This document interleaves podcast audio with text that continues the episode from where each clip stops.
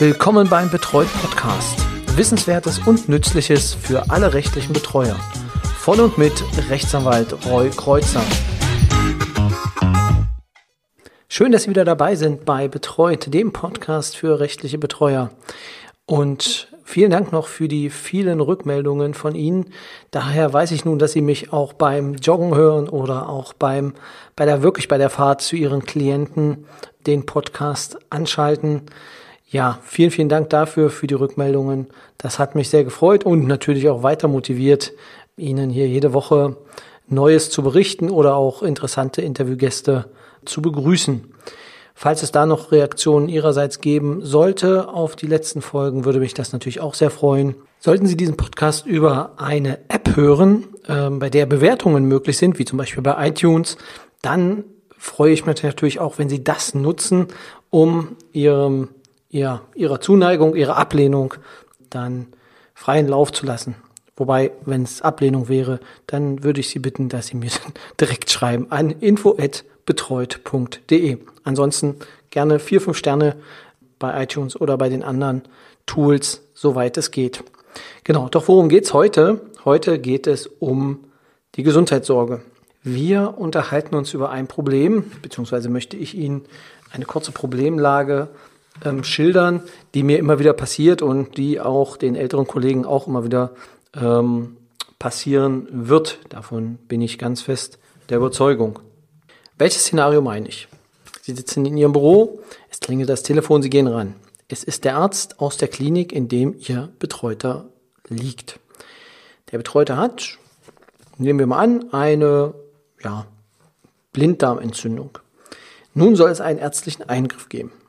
Der Arzt fragt Sie dann, und hier gibt es die verschiedenen Varianten, ob Sie denn nicht in die Klinik kommen können, um das Gespräch zu führen für die notwendige Behandlung. Oder die andere Variante ist, dass Sie denn bitte noch in die ärztliche Heilbehandlung einwilligen müssen.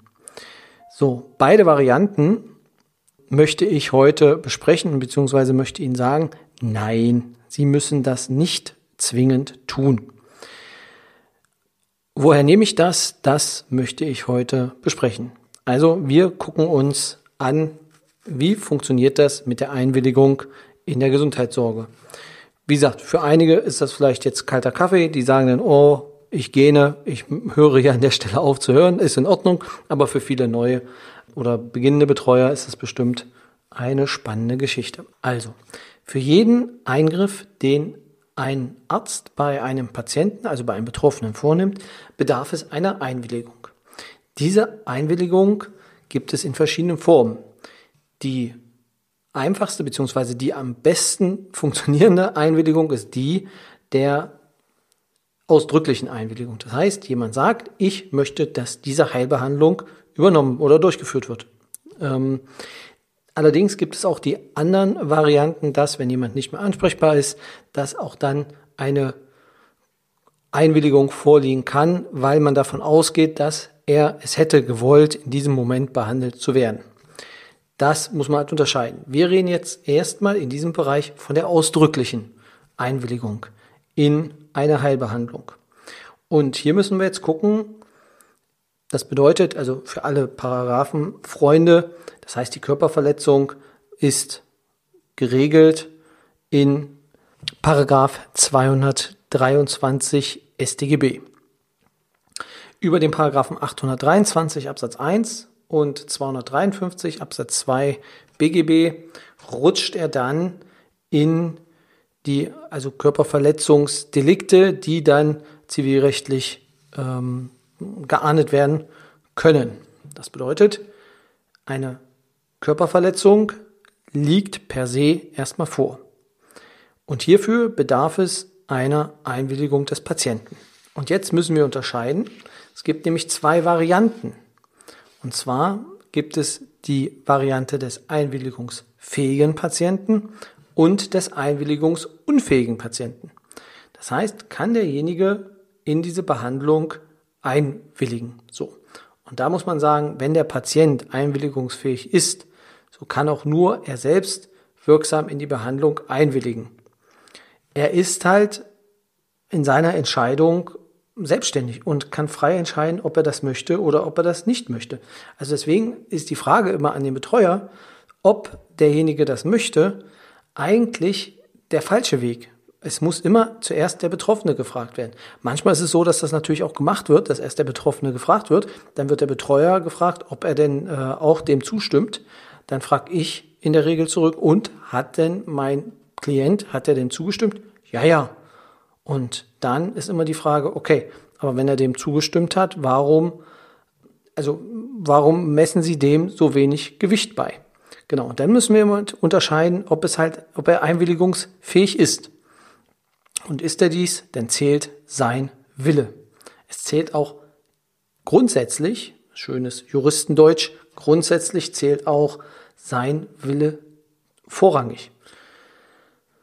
So, jetzt ist die Frage, ist der nicht einwilligungsfähig, dann kann der Betreuer wirksam einwilligen.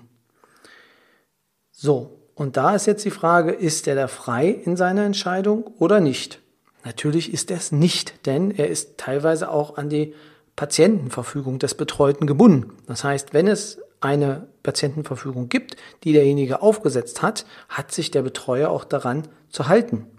Oder, und das mache ich meistens dann über die Abfrage bei Verwandten, ähm, den mutmaßlichen Willen des Betreuten. Also was hätte jetzt der Betreute gewollt, wenn ähm, man ihn jetzt gefragt hätte?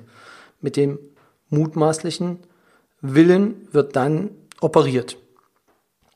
Da gibt es dann immer unterschiedliche äh, Nachfragen. Das heißt, das, was äh, ich Ihnen nur empfehlen kann, ist vorab schon über ja, gewisse Situationen dann auch zu sprechen mit ihren Betreuten. Also ich tue das dann bei Gelegenheit, ähm, wie das denn aussieht, in speziellen Fällen, ähm, Beatmungsfälle. Das ist einfach nur, dass ich einfach ein Gefühl habe, wie derjenige tickt, was er möchte, äh, wenn es dann äh, in dem Moment soweit ist. Wenn es, also je kritischer es ist und die Person aber noch einwilligungsfähig ist zu dem Zeitpunkt, wo man mit ihm das noch klären kann, dann kann man natürlich auch überlegen, ob man sowas verschriftlichen lässt. Also das habe ich auch das eine oder andere Mal gemacht, dass ich gesagt habe, hinterlegen Sie das bitte ähm, für mich, dass äh, ich das denn auch nutzen kann. Ansonsten bin ich halt gehalten, alle möglichen Dinge zu tun, damit Ihr Leben erhalten wird. Aber das sind alles Dinge, wenn er äh, einwilligungsunfähig ist. Genau. Also, vielleicht das sind die beiden Unterschiede. Das heißt, wenn Sie angerufen werden von einem Arzt, der denn zu Ihnen sagt, ich habe, ich möchte gerne, dass diese Heilbehandlung von, dass der von Ihnen zugestimmt wird, dann müssen Sie ganz klar unterscheiden. Einwilligungsfähig, fragt den Patienten, nicht einwilligungsfähig, dann müssen Sie es entscheiden. Viele Ärzte verstehen das nicht. Das ist jedenfalls meine Erfahrung. Die sagen, aber er hat doch deswegen einen Betreuer. Und dann muss man noch erklären und sagen, ja, aber nur weil er jetzt einen Betreuer hat und auch für die Gesundheitssorge einen Betreuer hat, heißt das noch lange nicht, dass er in dem Fall, wie man immer so schön sagt, entmündigt ist und das nicht selber entscheiden darf. Schwierig wird es bei den Sachen, wenn es wirklich, ähm, äh, wenn die Entscheidung von der Person nicht übersehen werden kann, obwohl er per se an sich einwilligungsfähig wäre. Also das ist nämlich die Frage, wie wird das festgestellt, ähm, die Einbildungsfähigkeit? Das muss eigentlich der Arzt, der ihn behandelt, entscheiden. Er muss sich ihn angucken und sagen, diese Person ist jetzt einwilligungsfähig oder nicht. Und ähm, wenn er das nicht alleine kann, was jetzt bei ja, internistischen Geschichten oder orthopädischen Geschichten auch der Fall sein kann, dann muss er halt ein Konsil machen und ein, ein ja, aus dem psychiatrischen Bereich oder aus dem äh, entsprechenden Bereich jemanden dazu holen, der sagt, geht das oder geht das nicht. Genau. Und dann wird das Ganze dokumentiert und wenn er denn zu der Entscheidung kommt, der ist nicht einbildungsfähig, dann sind Sie wieder als Betreuer im Boot. So, ich lasse jetzt das Ganze mal weg, dass ja denn, wenn er jetzt davon ausgegangen wäre, es gibt eine Einwilligungsfähigkeit und es wird dann ähm, behandelt, dass dann trotzdem keine Strafbarkeit vorliegt. Das lassen wir jetzt mal kurz an der Seite.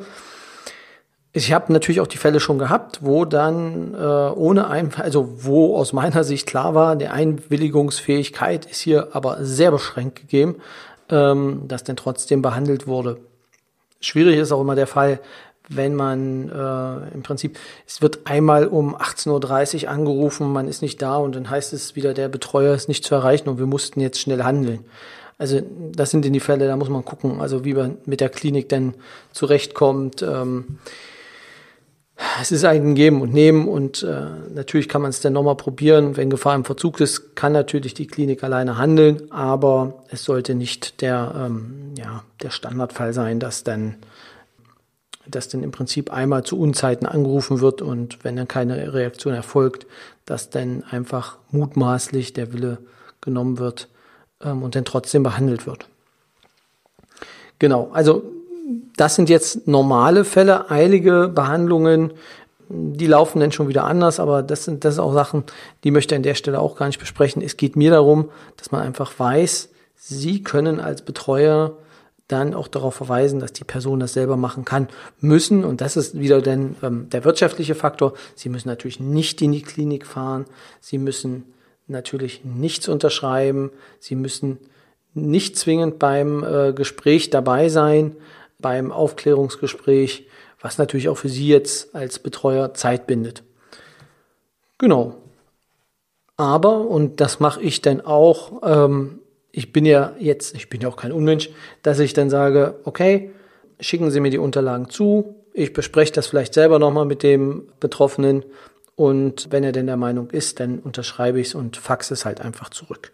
Das ist aber die Frage, wie sie da miteinander umgehen und wie sie das denn machen wollen. Äh, man muss ehrlicherweise sagen, wenn man den Leuten das dann erklärt, dann verstehen sie das auch. Das, was ich immer als Argument sage, ist, oder ist die Frage dann, hat er denn einen Einwilligungsvorbehalt in der Gesundheitssorge? Und äh, meistens wird das, wenn die den äh, Betreuerausweis haben, das ist natürlich eine rhetorische Frage. Sagen Sie nein, hat er nicht, dann sage ich, sehen Sie, ähm, dann kann er das auch selber entscheiden. Und aus meiner Sicht äh, ist die zweite, also ist die zweite Frage dann immer noch, äh, sind Sie denn der Meinung, dass er das selber überblickt, was dort gemacht werden soll? Und wenn auf beide Fragen ein Ja kommt, dann gibt es immer für mich keinen Grund, warum er, warum der Betroffene das nicht selbst am Ende entscheiden soll. Genau. Das ist zum einen der Eingriff, Vielleicht jetzt noch ein kleiner Seitenschlenker zum Behandlungsvertrag, weil der Behandlungsvertrag, das ist auch noch oft äh, immer noch ein Thema, ähm, dass die Klinik dann sagt, na ja, die Person kann den Behandlungsvertrag ja nicht unterschreiben. Jetzt kann man überlegen, ist der Behandlungsvertrag, ist das jetzt eine vermögensrechtliche Angelegenheit oder eine ähm, Gesundheitssorge, also zum Kreis der Gesundheitssorge umfassenden aus meiner Sicht gehört es auch hier in die ähm, Gesundheitssorge mit hinein, hat natürlich auch sehr starke vermögensrechtliche Aspekte, wobei eigentlich die Zahlungen meistens dann durch Dritte, also durch die Krankenkasse, erfolgen. Ähm, also was jetzt die Honorarangelegenheiten angeht. Das heißt, aus meiner Sicht verhält es sich bei dem Behandlungsvertrag exakt eins zu eins wie bei einem Heileingriff, dass die Person den auch selber unterschreiben kann, soweit sie ihn überblicken kann. Jo. Dann ist es halt so, dass äh, eigentlich alles von dem Patienten gemacht werden kann. Die Frage ist vor allem immer äh, datenschutzrechtlich gesehen, tue ich mich manchmal schwer, wenn dann äh, Daten, es um Datenweitergabe gibt, geht, dass man sagt, okay, ich stimme zu, dass diese Daten an Dritte gehen und äh, habe vorher nicht mit einem einwilligungsfähigen ja, Betroffenen darüber gesprochen. Also das finde ich dann immer schon besser, wenn die Person dann auch Bescheid weiß, dass die Daten dann auch weitergegeben werden. Ja, das vielleicht an dieser Stelle. Das war mir jetzt wichtig, einfach nochmal mitzuteilen, dass Sie, vielleicht zusammengefasst, als Betreuer sagen können, nö, das ist hier an der Stelle nicht meine Aufgabe. Solange derjenige noch gerade ausläuft und alles versteht, kann er das selber handeln. Also kann er selber handeln und kann das selber entscheiden. In dem Moment, wo er das nicht mehr kann, da bin ich denn zuständig. Und das können Sie natürlich auch den Ärzten sagen.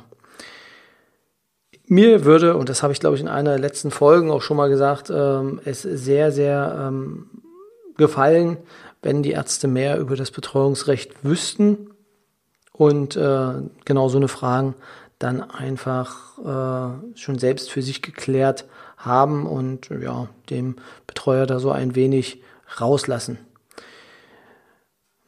Kliniken, das ist so ein, so ein, so ein ganz eigenes Feld. Da wird jeder von Ihnen, der auch mit äh, ähm, Kliniken schon mal Kontakt hatte, Erfahrungen gemacht haben. Manche Kliniken haben über den Sozialdienst einen sehr guten Draht, äh, mit dem sie natürlich dann auch gut kommunizieren können, der sie auf dem Laufenden hält, was ihre Patienten angeht. In anderen Kliniken, ja, da liegt der Patient dann mehrere Tage drin und wenn Sie keinen Kontakt haben, also regelmäßig mit ihm über WhatsApp oder sonst wie, dann wissen Sie das nicht und äh, ja, dann ist es auch schon passiert, dass es dann, dass man denn bei seiner Runde im Heim äh, gehört hat, die Person ist jetzt schon seit drei Tagen in, äh, in der Klinik. Da ist immer die Frage, vielleicht den Schlenker machen wir auch noch, wer muss informieren oder wer informiert bei einem Krankenhausaufenthalt. Also wenn es bei Heimbewohnern ist es halt meistens so, dass dann die Heimeinrichtung auch Bescheid gibt, dass derjenige ins Krankenhaus gegangen ist und später ähm, sagt die Einrichtung eigentlich auch, wenn er wieder zurück ist. Das ist der Idealfall. Ähm, aber diesen hat man nicht so oft. Meistens funktioniert nur eine Richtung. Das heißt, er ist ins Krankenhaus oder ist wieder zurück. Und in manchen Fällen ist es dann einfach auch die ähm, Station oder die Sozialstation oder die Sozialarbeiter der, der Krankenhausstation, die sich dann melden. Also das ist jedenfalls meine Erfahrung, dass das mit den Kliniken, also ich arbeite größtenteils mit Psychiatrien oder psychiatrischen Stationen zusammen und da funktioniert das relativ gut, wenn die Leute dort auflaufen, dass äh, ich dann auch informiert werde. Also manchmal ist es halt einfach auch wichtig, weitere Dinge zu, zu regeln oder ähm, ja, in vielen Fällen fragt einfach auch die Polizei, wo die Personen sind und dann hat man wenigstens eine Information, wo die Person sich halt aufhält. Genau. Ja, soweit für heute. Wie gesagt, sollte nur ein kleiner Exkurs sein. Und äh, nächste Woche wird es wieder ein Interview geben, worauf Sie sich schon freuen können. Wenn Sie noch Fragen zum Podcast haben oder auch Wünsche, was ich noch mal besprechen soll oder mit wem ich mich mal vielleicht unterhalten soll aus Ihrer Sicht äh, für diesen Podcast, gerne ähm, schreiben Sie mir eine Nachricht an info@betreut.de, betreut mit ROY, oder hinterlassen Sie eine Nachricht auf der Facebook-Seite oder auf dem, ja, auf Twitter oder Instagram. Also da werden es auch immer mehr Zuhörer und beziehungsweise Follower. Ähm, vielen Dank auch dafür. Das heißt, der Podcast findet reges Interesse. Das freut mich sehr. Jo, das war's für heute. Ihnen einen angenehmen Tag oder einen angenehmen Abend, je nachdem, wann Sie diesen Podcast jetzt gehört haben. Ich wünsche allen viel Spaß weiterhin bei der Arbeit und bis zum nächsten Mal. Tschüss.